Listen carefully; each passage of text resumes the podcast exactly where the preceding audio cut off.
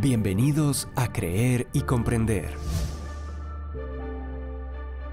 Contenido actual para la defensa de nuestra fe en la vida práctica cotidiana.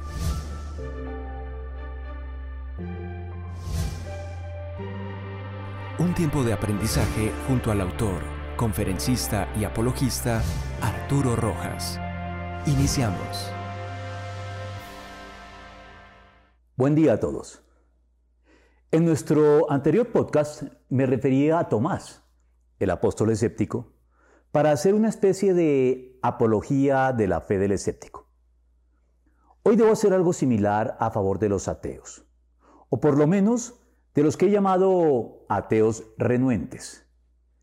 Y como siempre lo hago también, a riesgo de ser molesto para algunos, pero en la convicción bíblica de que el obrero es digno de su salario, quiero recordar a quienes aprecian estos contenidos y desean apoyar el trabajo y esfuerzo que requiere su elaboración, que pueden hacerlo con su contribución mediante transferencia o consignación a la cuenta de ahorros Bancolombia cuyo número aparece en pantalla. Y si nos envían el comprobante de la transferencia a nuestro correo institucional creer y comprender les daremos acceso a muchos contenidos exclusivos en nuestro blog creerycomprender.com, entre ellos conferencias tales como Teología, Ciencia y Evolución, un hecho probado o un mito científico, o ¿Cuál Jesús? denunciando las distorsiones de la persona de Cristo. También artículos como El poder de la palabra, Los cuatro amores, o el movimiento de autoayuda, y estudios bíblicos como las ataduras generacionales, la murmuración, el microbio más mortífero y los tiempos de la ignorancia, entre otros tantos, todos ellos elaborados para nuestros donantes, incluyéndolos en la correspondiente y selecta lista de difusión en WhatsApp abierta para este propósito. Retomando nuestro tema, Debo comenzar por aclarar algunos asuntos alrededor del ateísmo, muy presente siempre en nuestro entorno cultural actual. Para ello, quiero contarles que tuve que pensar mucho para ponerle un título a este podcast. En un principio pensé en titularlo La fe del ateo. Y es que, aunque suene contradictorio, los ateos no carecen de fe. En primer lugar, porque como lo he explicado en otros podcasts, cuando se niega a Dios, como lo hacen los ateos, se genera un vacío muy grande que debe ser llenado con algo que le confiera sentido y significado a la vida del ateo y le permita sortear el resultado inevitable del ateísmo cuando lo llevamos hasta sus últimas consecuencias, la desesperación existencial y el suicidio. Así que aquello que le confiere sentido a la vida de los ateos medianamente reflexivos y les ayuda a, expulsar al suicidio de sus opciones para no tener que considerarlo, se convierte entonces en su Dios y configura en sus vidas alguna clase de fe y algún tipo de religión sustituta de las religiones tradicionales, propiamente religiosas, si me permiten la redundancia, con el cristianismo a la cabeza. Y en segundo lugar, porque en el campo de la apologética en el que me desenvuelvo, es común referirse también a la fe del ateo para señalar eh, con mordacidad que para ser ateo se requiere mayor fe que para ser cristiano, pues implica afirmar algo, la inexistencia de Dios, en contra de todas las evidencias a su favor. Por eso, por esta variedad de significados que puede adquirir la expresión la fe del ateo, terminé desechando este título para referirme a los contenidos de este podcast. Además, contra todo pronóstico, mi intención no es hablar aquí de manera peyorativa o en tono de denuncia de la fe del ateo, sino a favor de los ateos, pero no de todos los ateos, sino de los ateos renuentes. La definición de renuente es la de una persona que está poco dispuesta a hacer una cosa que se le dice o manda. Para poner entonces en contexto este podcast, debo referirme a un pasaje bíblico del Evangelio que dice así. ¿Qué les parece? Continuó Jesús. Había un hombre que tenía dos hijos. se dirigió al primero y le pidió, Hijo, ve a trabajar hoy en el viñedo. No quiero, contestó. Pero después se arrepintió y fue. Luego el padre se dirigió al otro hijo y le pidió lo mismo. Este contestó, sí señor, pero no fue. Mateo 21, 28 al 30. Ya volveremos sobre lo que sigue. Por lo pronto, creo que para efectos de este podcast, tenemos aquí identificados a dos tipos de ateos. En primer lugar, el ateo renuente, el que no quiere tener en cuenta a Dios y le dice y lo dice de frente, el que se muestra abiertamente en contra de lo que se le pide hacer, pero que, curiosa y sorprendentemente, al final, de forma callada y sin alardes de ningún tipo, lo termina haciendo. Y el segundo, el ateo práctico. Ese es el que dice sí a todo, el que afirma creer en Dios y obedecerlo de labios para afuera, pero que en realidad y en la vida práctica no lo tiene en cuenta para nada y vive como si Él no existiera. Los ateos renuentes se encuentran en este caso representados por los cobradores de impuestos y las prostitutas, los oficios más abierta y descaradamente contrarios a los mandamientos de Dios en el contexto judío de la época. Los cobradores de impuestos eran vistos como despreciables traidores a la patria, colaboracionistas con el imperio romano que oprimía a Israel y que a su ya imperdonable traición añadían también la corrupción por la que se enriquecían a manos llenas a costa de la desgracia de su propio pueblo. ¿Y las prostitutas? Bueno, ellas arrastraban con mayor intensidad dentro del pueblo de Israel, con sus elevados estándares morales, el estigma que siempre han tenido que arrastrar a lo largo de toda la historia humana. Ambos grupos eran vistos como personas que le daban la espalda a Dios de manera descarada y hasta desafiante. Y los ateos prácticos serían aquí los fariseos y doctores de la ley, con sus poses altivas y sus apariencias de piedad y de corrección doctrinal y ética, que en realidad honraban a Dios de labios para afuera, pero cuyo corazón estaba muy lejos de Él, como el propio Señor Jesucristo se los dijo en cierta ocasión. Pero dejemos que sea el mismo Evangelio el que confirme lo dicho, dando continuidad a la lectura correspondiente justo en el momento en que la dejamos. ¿Cuál de los dos hizo lo que su padre quería? El primero, contestaron ellos. Jesús les dijo, les aseguro que los recaudadores de impuestos y las prostitutas van delante de ustedes hacia el reino de Dios. Porque Juan fue enviado a ustedes a señalarles el camino de la justicia y no le creyeron. Pero los recaudadores de impuestos y las prostitutas sí le creyeron. E incluso después de ver esto, ustedes no se arrepintieron para creerle. Mateo 12, 31 al 32. Ahí lo tienen pues. Pero la pregunta es quiénes son hoy estos ateos renuentes. Creo que son buena parte de los ateos de siempre.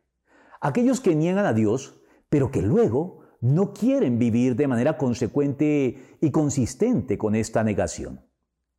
Aclaremos que ningún ateo puede vivir de manera consecuente y consistente con su ateísmo.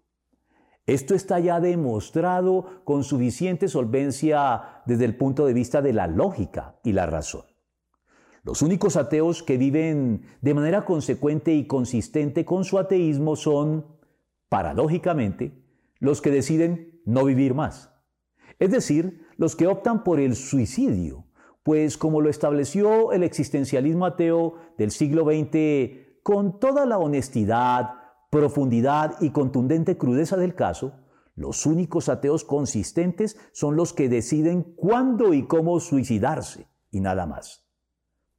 Los que no proceden de este modo son ateos inconsecuentes e inconsistentes en mayor o menor grado. Dicho de otro modo, no es posible vivir y pretender ser al mismo tiempo un ateo consecuente y consistente. Pero dado que no existe ningún ateo que pueda vivir de manera consecuente con su ateísmo, los ateos renuentes son, felizmente, aquellos que ni siquiera quieren vivir de manera consecuente con su ateísmo. Aquellos que al final viven en abierta contravía con su ateísmo. Creo que fue también a estos a los que se refirió el Señor cuando dijo, el que no está contra nosotros está a favor de nosotros. Marcos 9:40. Aquellos ateos que aún negando a Dios se sienten, sin embargo, impulsados y hasta obligados a defender, a promover e incluso a sufrir por la justicia, por la verdad, por la libertad, por la responsabilidad, por la compasión, por la dignidad humana o en síntesis, por un mundo mejor. Porque todos los que lo hacen de este modo están a su pesar y aunque no sean conscientes de ello, sirviendo a los intereses de Jesucristo y están por lo tanto y hasta cierto punto a favor de Él, aunque sobre el papel pretendan no estarlo. Incluso haciéndolo en perjuicio propio, pues lamentablemente sabemos por el Evangelio que las buenas obras por sí solas no le garantizan a nadie el favor de Dios con miras a la salvación, sino que esto solo se obtiene por medio de la fe en Él. Pero sea como fuere, estos ateos renuentes confirman la declaración paulina que afirma que, al fin de cuentas, nada podemos hacer contra la verdad, sino a favor de la verdad. Segunda de Corintios 13:8. Porque cualquier persona que comienza a hacer juicios morales, y afirmar que ciertas cosas son malas mientras que otras son buenas, ya comienza por esta razón a ponerse del lado de Dios, aunque afirme su inexistencia. Y les guste o no, todos los ateos, en mayor o menor grado, no pueden evitar emitir juicios morales, incluso en el caso de que sean juicios morales equivocados. Pues el punto es que si fueran ateos consecuentes, ni siquiera deberían hacer juicios morales. De hecho, ningún ser humano puede evitar hacerlo, más temprano que tarde. Y esto es muy significativo, porque si el naturalismo fuera cierto y la naturaleza fuera en efecto todo lo que existe, sin que haya un Dios más allá de ella, entonces el hecho de que los juicios morales estén presentes en donde quiera que haya seres humanos es algo inexplicable que desafía constantemente al naturalismo. C.S. Lewis abordaba este asunto señalando que siempre que razonamos sobre cualquier cosa, terminamos haciendo juicios morales. De manera que, así como nuestra capacidad de razonar no puede ser explicada de ningún modo como un producto del azar evolucionista ocurrido en una naturaleza impersonal? Con mayor razón, los juicios morales levantan ante el naturalismo la misma dificultad que cualquier otro pensamiento. Dicho sea de paso, es por todo esto que nuestra moralidad es un argumento inobjetable a favor de la existencia de Dios. De tal suerte que, como también lo señaló C.S. Lewis, si el naturalismo es cierto, no podríamos hablar nunca de auténticos deberes que nos obliguen a todos, sino únicamente de opciones, gustos y preferencias personales, y nada más. En otras palabras, si la naturaleza es todo lo que existe y la moralidad es una ilusión inventada por nosotros mismos, no podemos entonces establecer ninguna diferencia entre nuestros deberes y nuestras meras preferencias o gustos personales. Y es aquí donde muchos de los ateos que suscriben el naturalismo se convierten en ateos renuentes, pues terminan siendo inconsecuentes y refutándose a sí mismos, pues como lo sentencia C.S. Lewis, un momento después de haber defendido que el bien y el mal son ilusiones, los encontrará exhortándonos a trabajar para la posteridad, a educar, a hacer la revolución, a transformar, a vivir y morir por el bien de la humanidad. Ante la injusticia, tiran todo el naturalismo por la borda y hablan como hombres de genio. Conocen mucho más de lo que piensan que conocen. Y ustedes se preguntarán, ¿qué propósito o qué importancia puede tener hacer esta defensa de los ateos renuentes? Al fin y al cabo, pensarán muchos de ustedes Igual, si no creen en Cristo y rinden su vida a Él en arrepentimiento y fe, de poco o nada les servirá todo lo bueno que hagan en conformidad con su conciencia y su sentido del bien y el mal en el propósito de alcanzar la salvación. Pero yo veo muchas utilidades prácticas para los cristianos en esta identificación y exposición del ateísmo renuente, con base en el pasaje leído del Evangelio en cuanto a los dos hijos, a quienes su padre invita a trabajar en su viñedo, y las dos diferentes respuestas que cada uno de ellos le da.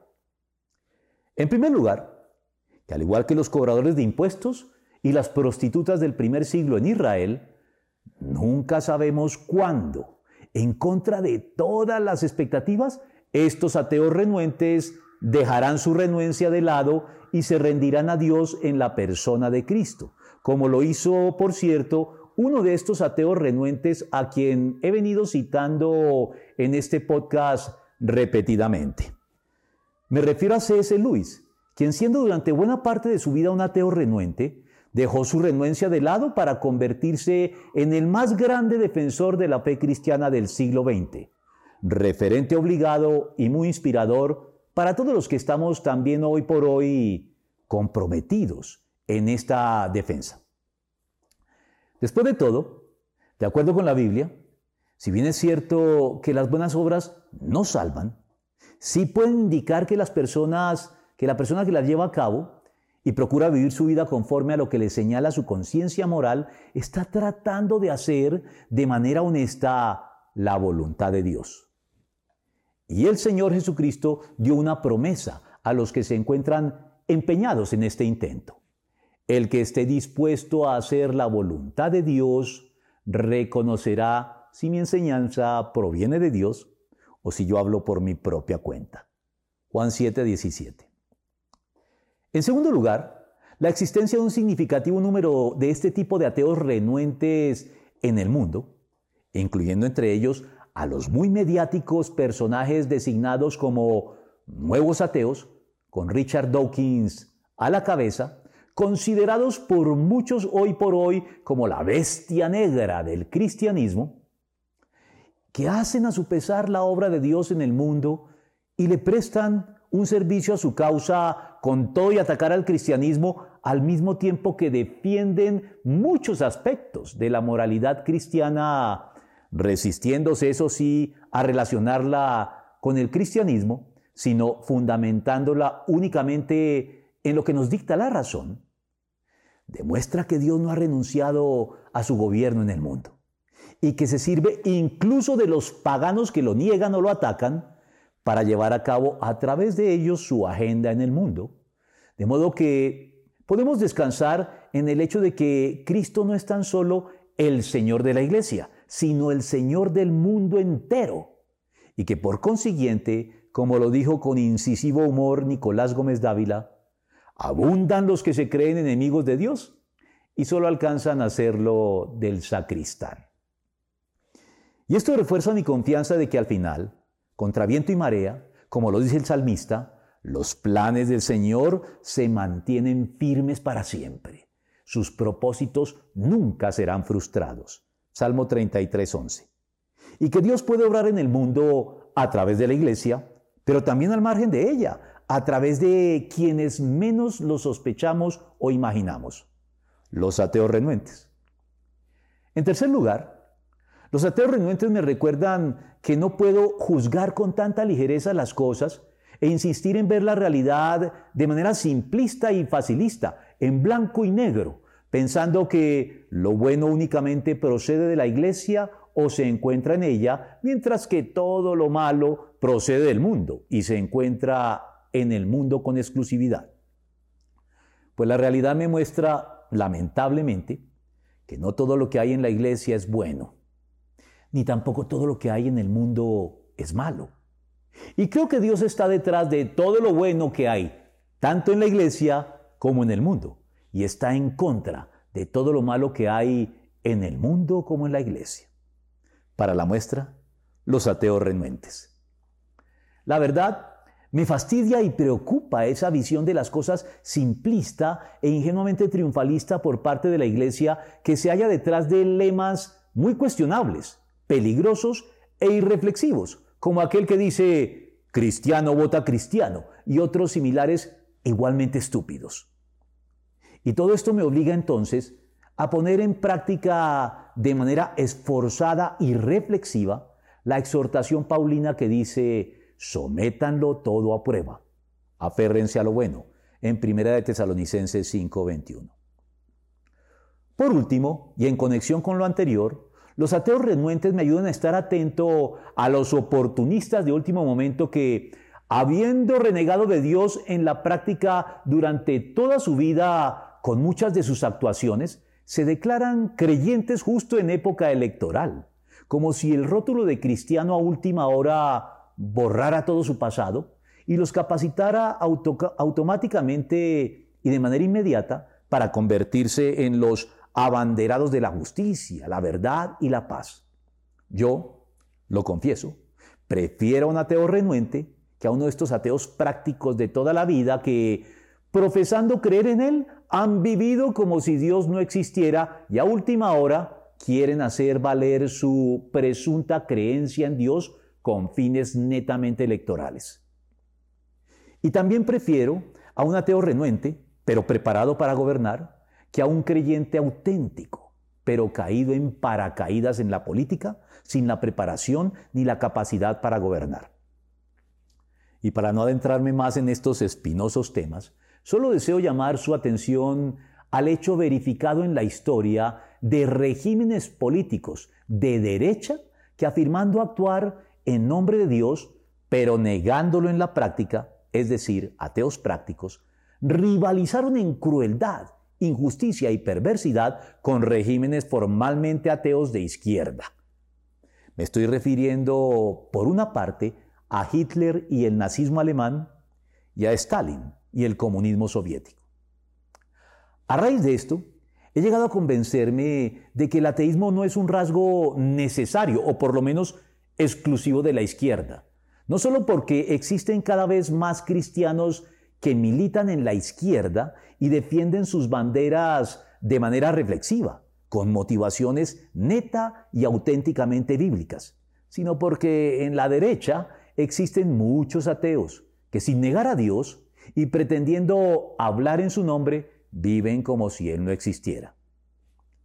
Se los dejo una vez más para que piensen en ello, en preparación para nuestro próximo podcast que girará alrededor de un tema muy actual, las teorías de conspiración. Nos veremos entonces pronto. Mientras tanto, no olvides suscribirte a nuestro canal, hacernos saber si te gustó y compartirlo con tus contactos. Hasta la próxima ocasión, saludos a todos.